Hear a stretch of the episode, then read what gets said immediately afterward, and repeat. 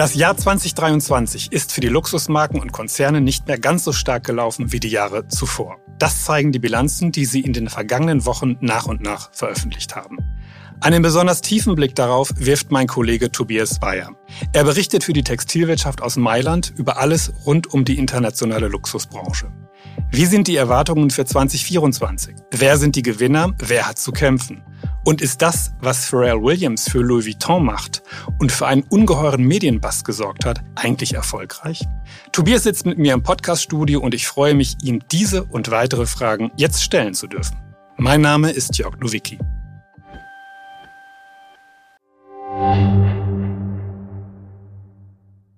TV Tech Summit, der Digitalkongress der Fashionbranche am 17. April in Berlin. Hier erhalten Entscheiderinnen und Digitalverantwortliche Einblicke in erfolgreiche Digitalstrategien des Fashion Retail, einen Überblick an Trends und Tools zur Digitalisierung interner und externer Prozesse sowie Insights für eine exzellente Omnichannel-Strategie. Sichern Sie sich jetzt Ihr Ticket unter www.dfvcg-events.de slash tech-summit. Tobias, schön, dass du da bist und danke, dass du dir die Zeit nimmst. Ja, hallo Jörg, danke für die Einladung. Ich habe es ja also eingangs äh, schon, schon so ein bisschen erwähnt, der Luxusmarkt hat sich zuletzt etwas schwerer als gewohnt getan. Äh, kannst du uns mal so einen kurzen Abriss über das geben, wie, wie 2023 gelaufen ist und was da so der Stand der Dinge ist? Also zuerst sei gesagt, dass der Luxusmarkt immer auf hohem Niveau klagt. Der Luxusmarkt ist und bleibt krisenfest und hat sich im Vergleich auch zum Modemarkt insgesamt 2023 äh, gut entwickelt. Das ist mal die Prämisse. Aber wenn man 2023 mit den Jahren zuvor vergleicht, sieht man deutlich, dass es sich verlangsamt hat. Also die Prognose bzw. die Hochschätzung, auf die alle schauen, das ist die von Bain Co. Und die sagen, dass der Luxusmarkt 2023 sich um acht Prozent bei konstanten Wechselkursen äh, entwickelt hat, zugelegt hat. Das ist historisch gesehen weniger als in den Jahren zuvor. Und so eine Erklärung ist, dass diese Bulimie, diese Euphorie nach Covid, dass die einfach nachgelassen hat. Und hinzugekommen ist dann auch die Inflation, die deutlich gestiegen ist, wie wir alle wissen, die Notenbanken, die den Leitzins erhöht haben. Und so ist dieser Aspirational Customer, das ist dieser Gelegenheitskäufer, der ist ferngeblieben, der hat sich mit dem Shopping zurückgehalten. Also 2023 war ein Jahr, das sehr, sehr stark vom Top-Kunden geprägt war. Also diejenigen, die sich keine finanziellen Sorgen machen müssen, während Gelegenheitskäufer sich zurückgehalten haben. Also alles in allem ein Jahr, das okay war, aber nicht so dynamisch wie die Jahre zuvor. Und wie ist denn die Branche aus dem Jahr rausgegangen und lässt das möglicherweise schon Rückschlüsse darauf, wie die Branche ins neue Jahr gestartet ist?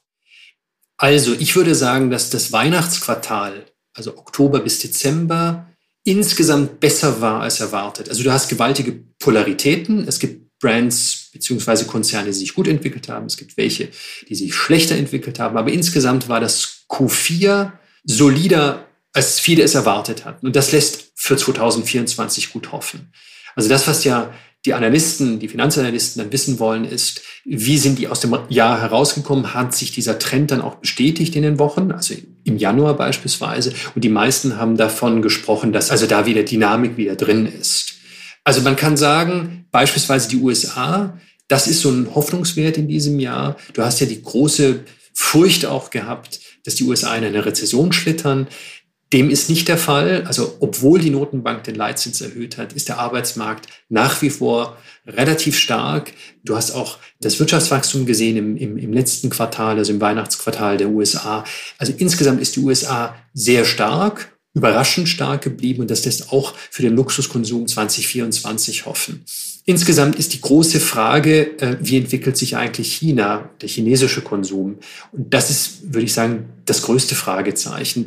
Da sind auch die die Informationen eher widersprüchlich. Einige Marken sprechen davon, dass der chinesische Kunde zurückgekehrt ist. Die rechnen auch damit, dass er wieder sehr, sehr viel reisen wird dieses Jahr. Andererseits hast du diese Krise auf dem Immobilienmarkt in China. Ne? Evergrande ist so ein, ein Stichwort. Das ist ein großer Immobilienkonzern, dem die, die Insolvenz droht. Also alles in allem, da steht ein Fragezeichen hinter. Die meisten Analysten sagen, 2024 dürfte etwas schwächer ausfallen als 2023. ich könnte mir vorstellen, dass es vielleicht besser ausfällt, als viele erwarten. Wer sind denn die aktuellen Gewinner, wenn man sich so die Zahlen und Berichte mal durchliest? Quiet Luxury, das ist so das Stichwort seit vielen Saisons oder seit mehreren Saisons. Das siehst du auch in den Zahlen. Das heißt, hochwertige Accessoires, hochwertige, also qualitativ hochwertige Ready-to-Wear, das funktioniert. Hermes ist ein typisches Beispiel. Das ist so der Goldstandard im Luxussegment. 18 ähm, Prozent plus im Weihnachtsquartal im Gesamtjahr 2023 eine Gewinnmarge von über 42 Prozent, also ganz beachtliche Resultate. Dann hast du jemanden wie Cucinelli, Brunello Cucinelli, der sich ebenfalls sehr, sehr gut entwickelt hat, auch in den USA und der die Umsatzmilliarde geknackt hat. Dann hast du jemanden wie Zenia, also diese Gruppe um Senja und Tom Brown und Tom Ford hat um 20 Prozent zugelegt, ebenfalls im vierten Quartal. Dann hast du jemanden wie Loro Piana. Da sagt Bernard Arnault, also der LWM Ash CEO, ja, da könnte er sich vorstellen, da müssen wir eher auf die Bremse treten. Na? Wir müssen vorsichtig sein, dass das nicht zu schnell wächst. Also wenn du das alles siehst, Loro Piana, Zegna, Cucinelli, Hermes, das ist alles etwas, was für zeitlosen Luxus steht, für gut gemachten Luxus steht. Und dann gibt's andere Marken, die zyklisch wieder gefragt sind. Prada beispielsweise. Prada hatte ja relativ eine schwere Zeit, auch eine längere Zeit, auch eine längere Flaute hinter sich. Jetzt ist Prada wieder gefragt. Und es gilt auch für die Schwestermarke Miu Miu. Die hat enorm zugelegt. Und äh, wenn du mal guckst, dieser List-Index, diese Suchmaschine, die misst, wie viele Suchanfragen es gibt, da sind Prada und Miu Miu sind an, an, auf Rang 1 und auf Rang 2. Interessant.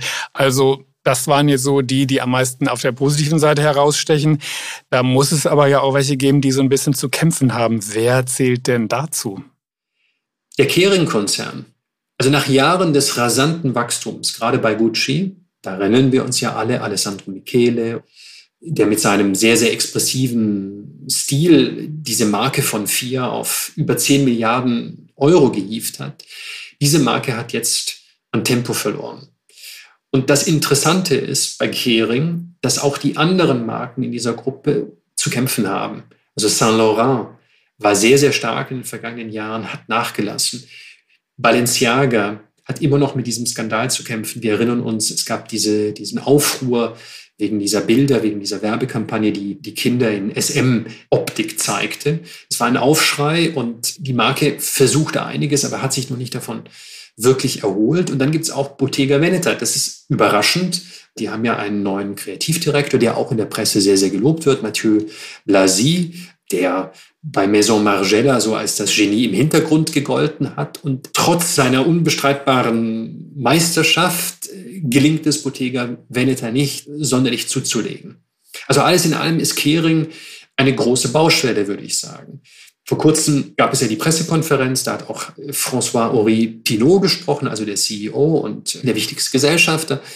Und er versuchte, so die, oder er übte sich da in Optimismus, aber man hatte schon den Eindruck, so ganz überzeugt war das Publikum, in dem Fall die Finanzanalysten und auch später die Kommentatoren nicht. Eine Überraschung für mich war der Gucci-CEO, der Pinot hat ja gesagt, gut, wir haben gar nicht die Zeit, jetzt einen neuen CEO zu suchen nach Marco Bizzari. Wir müssen möglichst schnell Gucci wieder in die Spur führen. Deshalb beordere ich meine rechte Hand, meine langjährige rechte Hand, also dieser Jean-François Palu, den beordere ich von Paris nach Mailand und der soll mal interimsmäßig äh, sich um Gucci kümmern. Und jetzt hieß es auf der Pressekonferenz, dass kein CEO gesucht würde. Das heißt, diese Interimslösung scheint also eine Dauerlösung zu werden. Das ist für viele überraschend gewesen, weil einige, ich meine, ich bewege mich ja in Mailand, äh, viele meiner italienischen Journalistenkollegen sind immer gut informiert. Die meinten, also Francesca Bellettini, die Saint Laurent CEO, ist eigentlich ausgemacht, ist eigentlich die, die neue Gucci CEO und dem scheint jetzt nicht der Fall zu sein. Und das ist für viele eine Überraschung gewesen. Okay, das heißt, Kering hat ein bisschen äh, zu kämpfen, wie du ja gerade geschildert hast. Für besondere Aufmerksamkeit sorgt ja in den Medien auch immer, wenn es an der kreativen Spitze einen Wechsel gibt. Gab es denn da Besonderheiten 2023? Also was waren so die wichtigsten Designerdebüts? Da können wir gleich bei Kering bleiben. Natürlich hatte alle die ganze Welt auf, auf Gucci geguckt, auf Sabato de Sarno, der im September auf der Mailänder Fashion Week seinen Einstand gefeiert hat. Leider hatte Gucci da auch Pech mit dem Wetter. Es war ja gedacht, dass die da eine riesengroße Show veranstalten würden im Brera-Distrikt, also in diesem Künstlerviertel. Und leider spielte das Wetter nicht mit. Also es gab so einen richtigen, so einen Platzregen. Das heißt, die mussten auch die Location wechseln und zeigten dann im, in diesem Gucci-Hauptquartier dort außerhalb Mailands. Also das war die Show, auf die jede geguckt hat. Insgesamt wurde die ganz gut besprochen. Vielleicht nur eine Anekdote am Rande. Es gibt ja diese Busse auf der Mailänder Fashion Week, die die Journalisten und auch die Einkäufer von A nach B fahren. Ne? Also du bist ja immer zeitlich erheblich unter Druck. Und einmal saß ich im falschen Bus, also nicht bei den Journalisten, sondern bei den Einkäufern. Die sprachen über Gucci. Und ich erinnere mich, da gab es eine Einkäuferin, ich nehme hier einen Luxusstore, so aus Kampanien, glaube ich. Also sie hat einen relativ starken kampanischen Akzent gehabt. Und die sagte nur irgendwie, naja, Gucci, schön und gut, aber da kann ich mir auch Tagliatore kaufen. Also in die Richtung, wenn das jetzt nicht mehr so expressiv ist, hast dann Gucci noch eine, eine Berechtigung? Ja? Oder ist es da nicht schwer, den Kunden zu erreichen und davon zu überzeugen, dass er, dass er Gucci kauft? Fand ich einen interessanten Gedanken. Ne? Also die geben sich unglaublich viel Mühe und es wird gut besprochen und am Ende hast du dann diese kommerziellen Realitäten.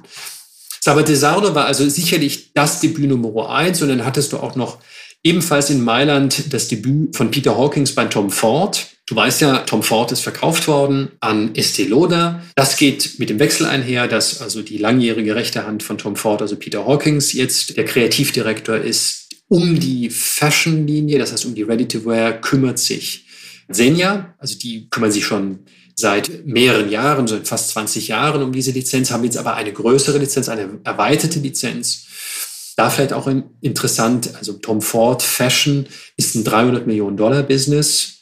Ja, das hat man auch festgestellt. Es ist ja halt die Frage, gelingt es diesem Peter Hawkins, dieses Erbe fortzuführen, so aus dem Schatten auch herauszutreten.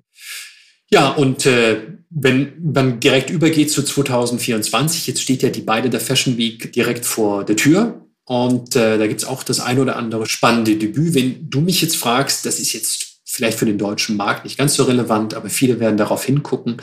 Moschino, ähm, da war Jeremy Scott, diese Ära ist vorbei und jetzt, die hatten ja diese, diese Tragödie, dass der, der Nachfolger, dieser David Renne, nach kurzer Zeit verstorben ist, völlig überraschend. Jetzt haben sie einen, einen neuen Designer gefunden, diesen Adrian Appiolazza. Das ist jemand, der, der sehr viele Vorschusslorbeeren bekommt. Er war bei Loewe zuvor der wurde von äh, Phoebe Philo entdeckt. Das hatte er mal erzählt. Also er studierte da an der Central St. Martins. Sie hatte seine Abschlusskollektion gesehen und gesagt, komm zu mir. Sie war damals bei Chloe und er machte dort auch einige Erfahrungen. Das heißt, Moschino wird bestimmt interessant sein. Mhm. Spannend. Also du hast gerade den einen Namen schon erwähnt, nachdem ich dich auch noch fragen wollte, zu 2023. Die Phoebe Philo ist ja irgendwie zurückgekommen mit einer limitierten Kapsel, die dann irgendwann mal online gegangen ist und verkauft wurde. Wie beurteilst du das? Macht die jetzt weiter und regelmäßiger oder was ist davon zu halten? Also ich habe da keine Einblicke. Ich, ich lese natürlich das, was so links und rechts veröffentlicht wird. Viele erzählen mir auch links und rechts etwas. Also insgesamt war das eines, da hat die, die hat ja wirkliche Fans, die mit ihr durch dick und dünn gehen seit ihrer Celine-Zeit. Und ich würde sagen, auch ihre Kollektion hat nicht enttäuscht. Also das Feedback, das, was ich so vernommen habe, war auch begeistert. Der erste Drop war auch ausverkauft. Allerdings, was man schon merkt, ist, wenn man so sich in die, in die Internetforen irgendwie dort mal so umschaut, da findet man auch kritische Kommentare und das betrifft, diese kritischen Kommentare betreffen das Preisniveau. Das ist einfach eine sehr, sehr teure Kollektion. Und ich habe dort eine Kundin gesehen oder einen Fan gesehen, die sich halt darüber auch mokiert hat und gemeint hat, wie kann es sein, dass, äh, wie war das, eine Polyamid-Leggings über 1000 Dollar kostet. Wie kann das sein? Also hast du die Frage, ähm, ist das nachhaltig? Ich meine, sie hat einen, einen gewissen Stil, diesen minimalistischen Stil und der hat natürlich gerade auch Hochsaison und du findest ihn auch woanders. Also ob das Bottega Veneta ist oder ob das The Row ist oder ob das Kate ist. Da gibt es auch andere und da stellt sich so die Frage, gelingt es dieser Film Fido jetzt dauerhaft diesen, also diesen Bass zu halten und Kundinnen davon zu überzeugen, dass sie so viel Geld für diese Mode bezahlen, die zweifelsohne super gemacht ist.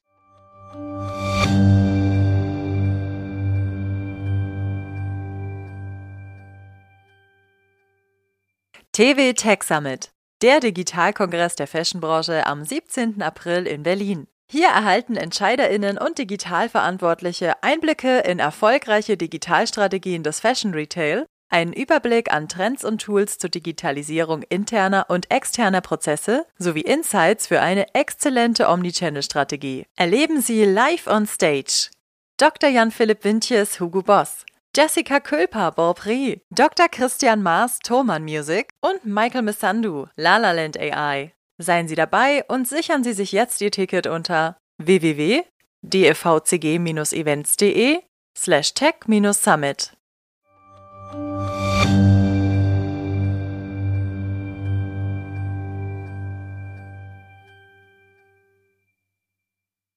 Ein ganz wichtiger Neustart 2023 war ja sicher auch die Premiere von Pharrell Williams für Louis Vuitton, mit einer Riesenparty in Paris lanciert. Was hältst du davon? Also kann man da schon was zum kommerziellen Erfolg sagen oder was macht das mit der Marke? Hat sich das befruchtet?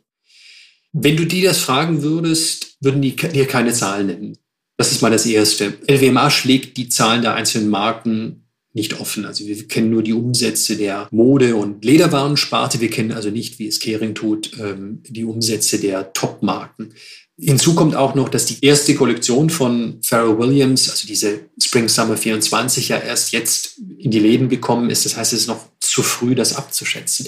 Aber ich glaube, die Antwort wäre, dass es erstmal gar nicht um den Verkauf dieser Kollektion geht. Also dieser Erfolg bemisst sich wahrscheinlich in etwas anderem, also in der Wahrnehmung nach außen. Was ja so erzählt wird, ist, dass Louis Vuitton schon längst keine Modemarke mehr ist, sondern dass sie kulturell aufgeladen wird, dass sie Kultur mitprägt. Es ist ja ein kultureller Faktor geworden. Es geht um Musik, es geht um Entertainment, es geht um Kunst, es geht vielleicht auch um politische Aussagen an der einen oder anderen Stelle.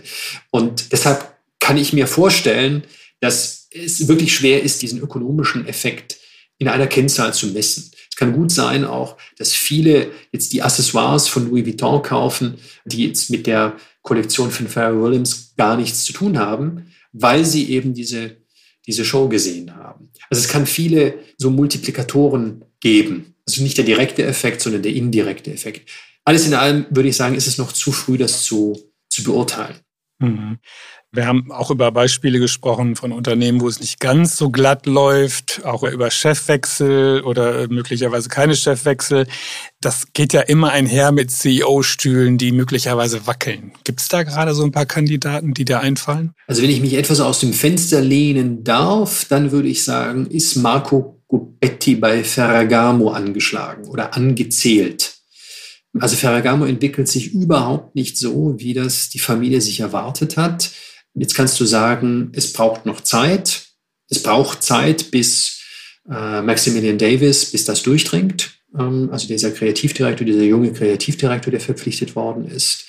Andererseits ist schon auffällig, dass Ferragamo sich im Vergleich zu den anderen Marken deutlich schlechter entwickelt. Also die, da ist die Frage, woran liegt das? Und ja, äh, das ist wie im Fußball. Häufig ist dann der Trainer schuld und, und das kann also den Marco Gubetti treffen. Was ich spannend finde als so als Szenario ist, könnte man sich auch vorstellen, dass Ferragamo verkauft wird.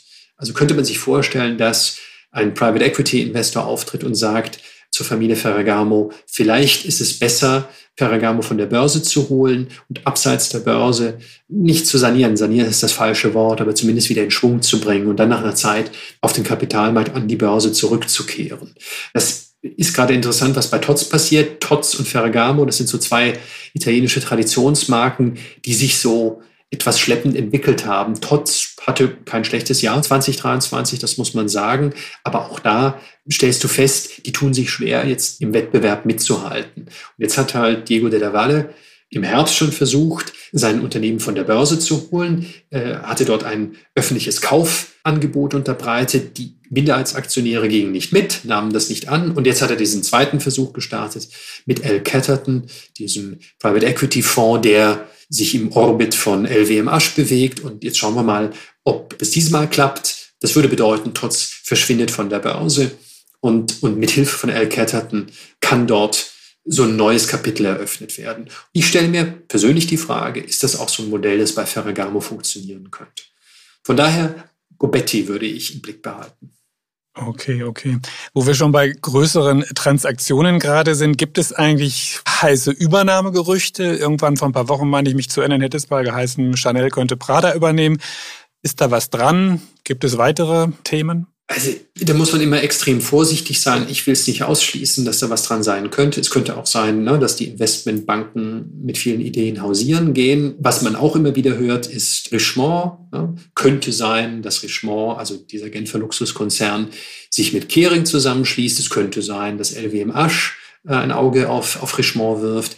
Da ist es halt so, dass ja, der Präsident, der Johann Ruppert, gar nicht verkaufswillig erscheint, also zumindest in der Öffentlichkeit, bestreitet er es immer, sich mit Verkaufsabsichten zu tragen. Von daher, diese Gerüchte, da ist ein großes Fragezeichen dahinter, also will ich sehr, sehr große Vorsicht walten lassen. Man muss auch sagen, es ist noch ein insgesamt äußerst volatiler Moment. Also die Börsen gehen nach oben, ne? wir haben den S&P bei 5000, aber ansonsten ist das und bleibt es ein anspruchsvolles Umfeld. Und das macht es halt auch in der Bewertungsfrage schwierig. Also wie viel bezahlst du für so ein Unternehmen?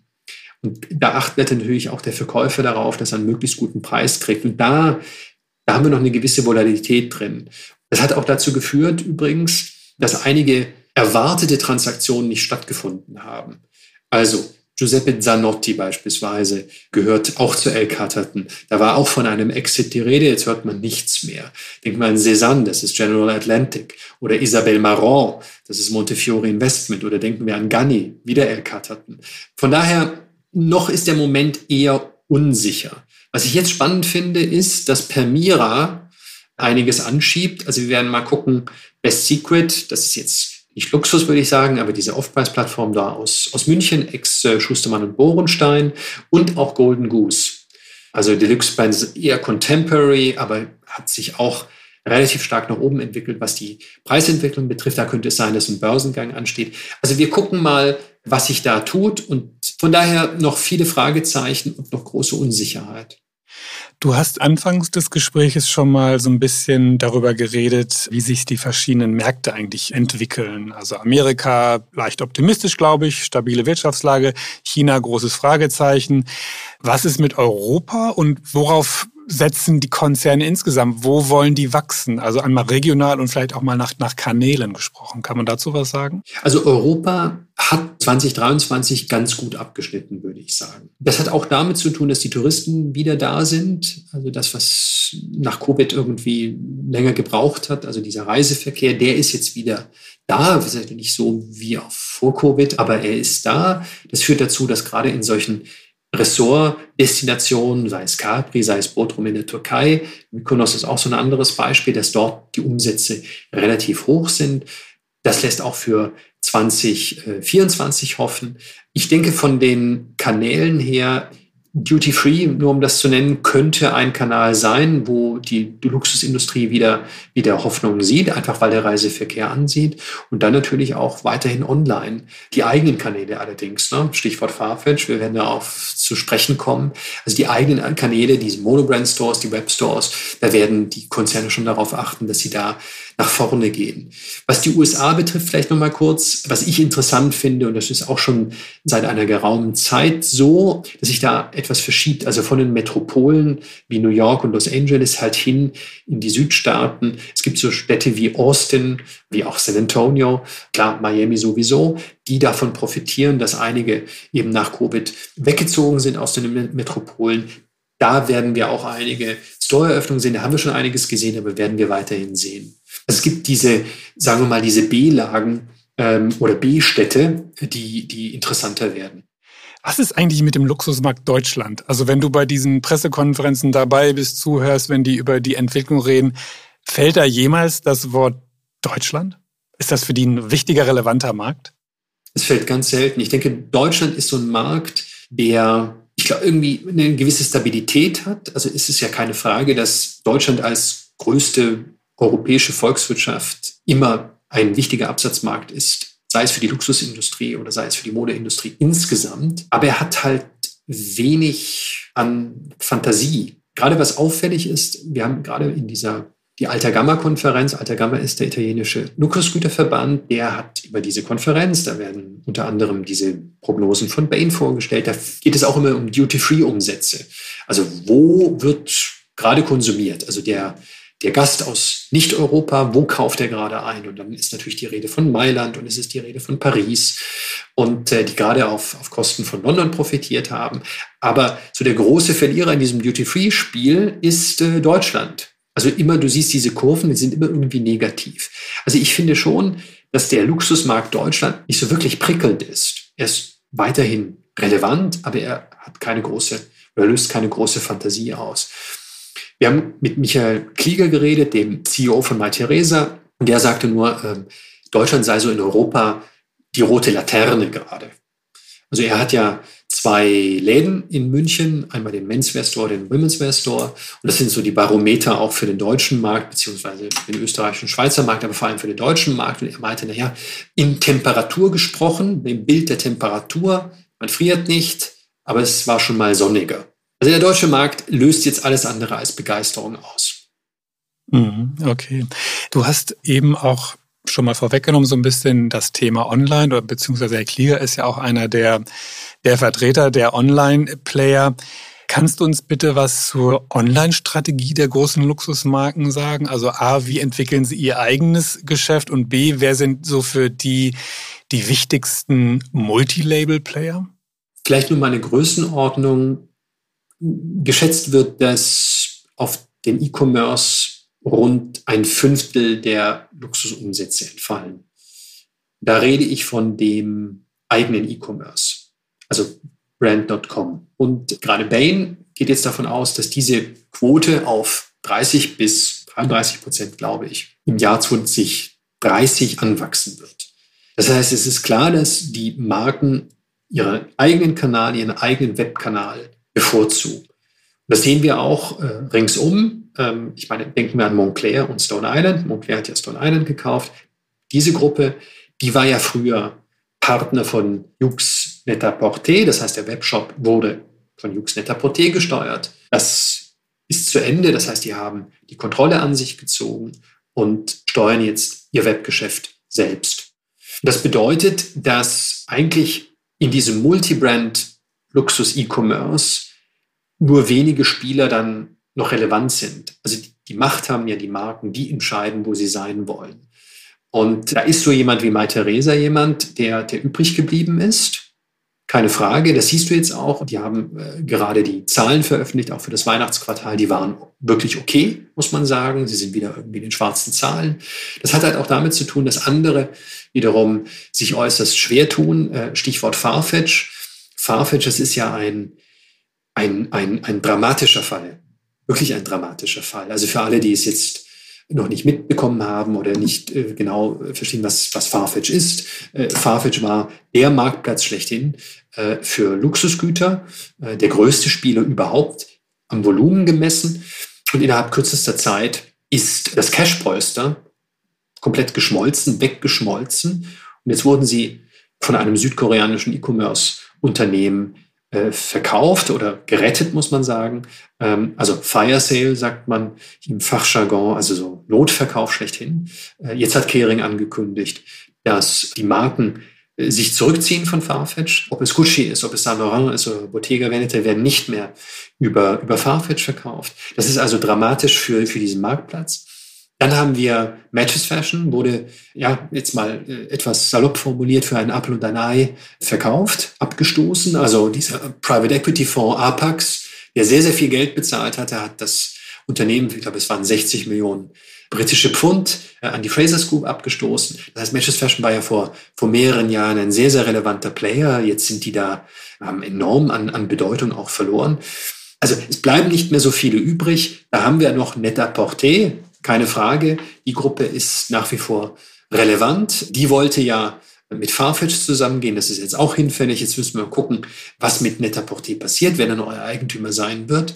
Also alles in allem, die Konsolidierung da im Luxus E-Commerce Multibrand, die ist im Gange und es werden wenige übrig bleiben. Mai Theresa wird, wird einer, einer davon sein und wahrscheinlich gestärkt auch aus dieser Konsolidierung hervorgehen.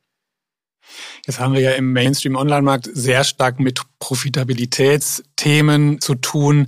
Wie ist das denn im Luxusmarkt? Also wie profitabel sind diese Player, die du da eben genannt hast? Also Farfetch war immer defizitär.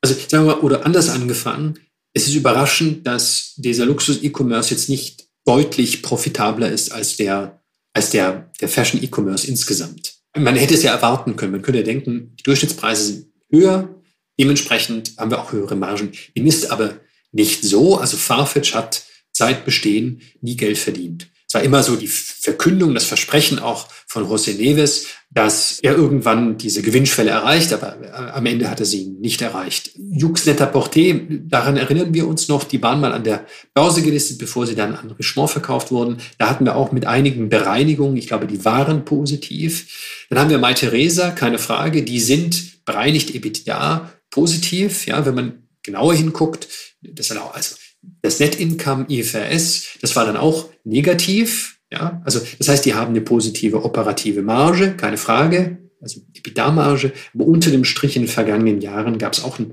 kleinen Verlust. Also das ist ein schwieriges Geschäft aus vielen Gründen. Ich könnte mir vorstellen, dass das Digitale, das Online-Marketing äh, einiges kostet. Ich könnte mir vorstellen, dass Retouren auch, also wie insgesamt ein Thema sind. Und zum Schluss tobte dann auch eine, eine richtige Rabattschlacht. Ähm, also gerade auch als Farfetch Geld braucht, da hattest du schon den Eindruck, dass es da sehr, sehr intensiv zuging. Also alles in allem, das ist ein sehr anspruchsvoller Markt. Von allen, die wir sehen, eben Mai Theresa ist, ist sehr solide, schuldenfrei und, und steht da gut da, keine Frage. Aber schwierig. Glaubst du denn, dass die Anteile sich weiter verschieben? Also im Mainstream-Markt erleben wir es ja eigentlich, dass der Online-Kanal schon etwas stärker zu kämpfen hat und gar nicht mehr die Marktanteile zumindest momentan ausbauen kann, sogar eher ein bisschen rückläufig sind. Womit rechnest du da im, im Luxusbereich? Brand.com wird zulegen, keine Frage. Also wenn die, die, die Marken werden mehr über ihre eigenen Kanäle im Netz verkaufen, digital verkaufen, überhaupt keine Frage. Ich würde sagen, Multibrand ist ja, leger wachsend, eher kritisch. Also es werden einige geben, die, die wirklich zu kämpfen haben. So ein Mai Theresa kann auf Kosten der anderen irgendwie zulegen, Marktanteile wieder zugewinnen. Aber ich glaube, das ist deutlich, also die Aussichten sind dort deutlich geringer.